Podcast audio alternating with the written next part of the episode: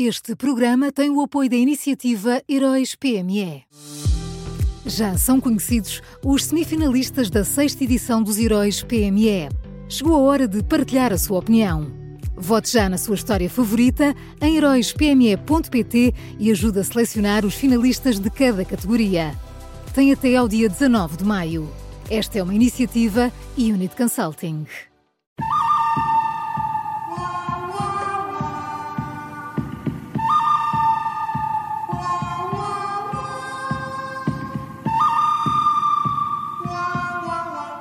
Começa agora uma nova edição do Bom, Mau e o Vilão da Rádio Observador e que também pode ouvir em podcast. O Miguel Pinheiro já está connosco. Olá, Miguel, boa semana. Uh, boa semana para ti também, Maria João. Muito obrigada.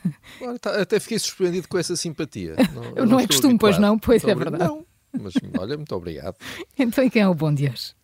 O bom de hoje é Luís Montenegro. Uh, ontem a convenção da, da Aliança Democrática conseguiu fazer tudo aquilo que era necessário nesta fase. Uh, primeiro, trouxe caras novas, uh, mostrando que é possível atrair para a política pessoas que não estão no aparelho partidário, e aí o melhor, o melhor discurso foi de Ana Paula Martins, uh, ex-bastonária da Ordem dos Farmacêuticos e ex-presidente do Conselho de Administração do Hospital de Santa Maria. Fiquei, fiquei surpreendido, foi, foi, um, foi um, um, um ótimo discurso, uh, até na forma como estava escrito e como foi, e como foi dito.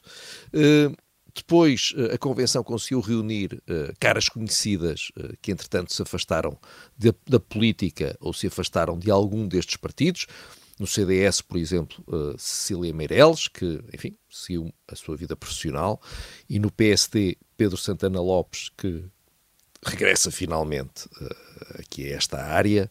e, por fim, houve promessas focadas nos temas mais relevantes para o dia a dia dos portugueses à direita, os eleitores já sabem, eh, se a grande preocupação das suas vidas forem uh, os imigrantes que vêm para Portugal e a ideologia de género, votam Chega.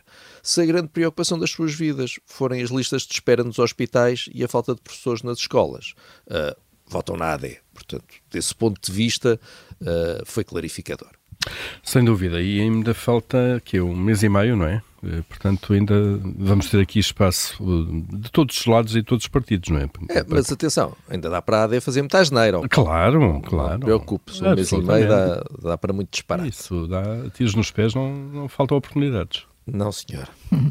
o bom é Luís Montenegro e quem é o mau? Olha, por falar em disparates na AD, uh, isto, e isto, atenção, e isto não foi combinado. Atenção, isto é trabalho de equipa. Uh, Estás a falar deles, não é? Uh, deles de e de nós fizemos esta transição uh, maravilhosa. Então, o mau, o mau é Nuno Melo. Há, há dias, o líder do CDS deu uma entrevista à, à CNN e foi clarinho, clarinho. Ele disse isto: se o PS vencer as eleições, quem vence deve governar. É isso que é suposto. Eu aplico aos outros aquilo que reclamo para nós. Outros entendem que não é assim. Logo se verá. Uh, o logo se verá uh, chegou rápido. Uh, André Ventura, naturalmente, gritou ao mundo que a AD admitia viabilizar um governo do PS, mesmo que houvesse uma maioria de direita no Parlamento. Os dirigentes do PSD, obviamente, atiraram as mãos à cabeça.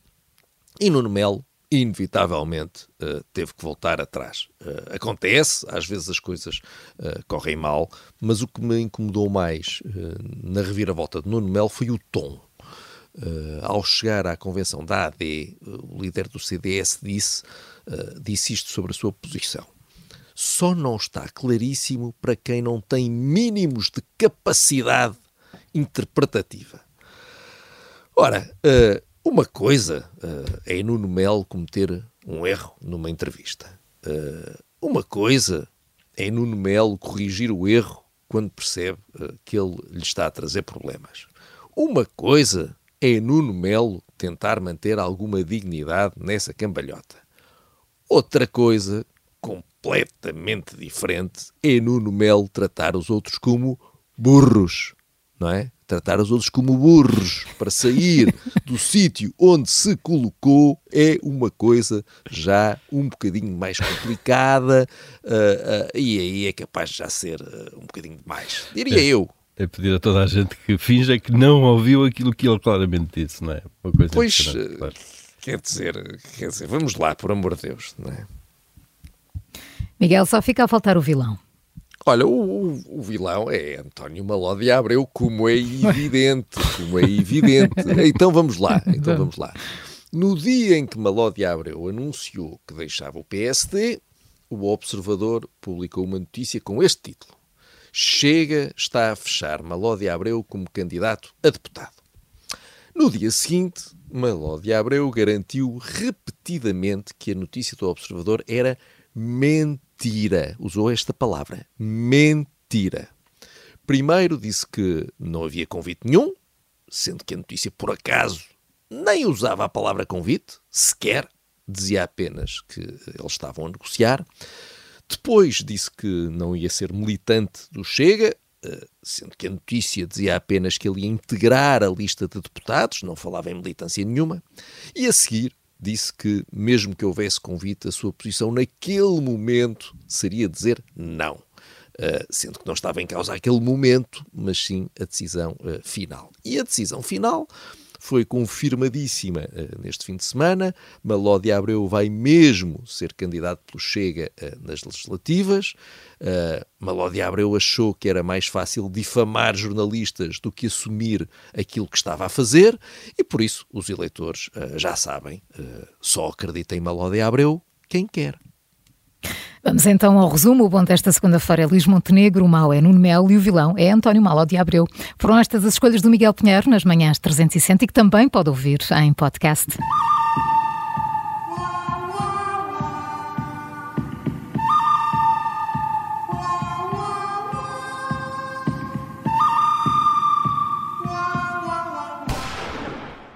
Este programa tem o apoio da iniciativa Heróis PME.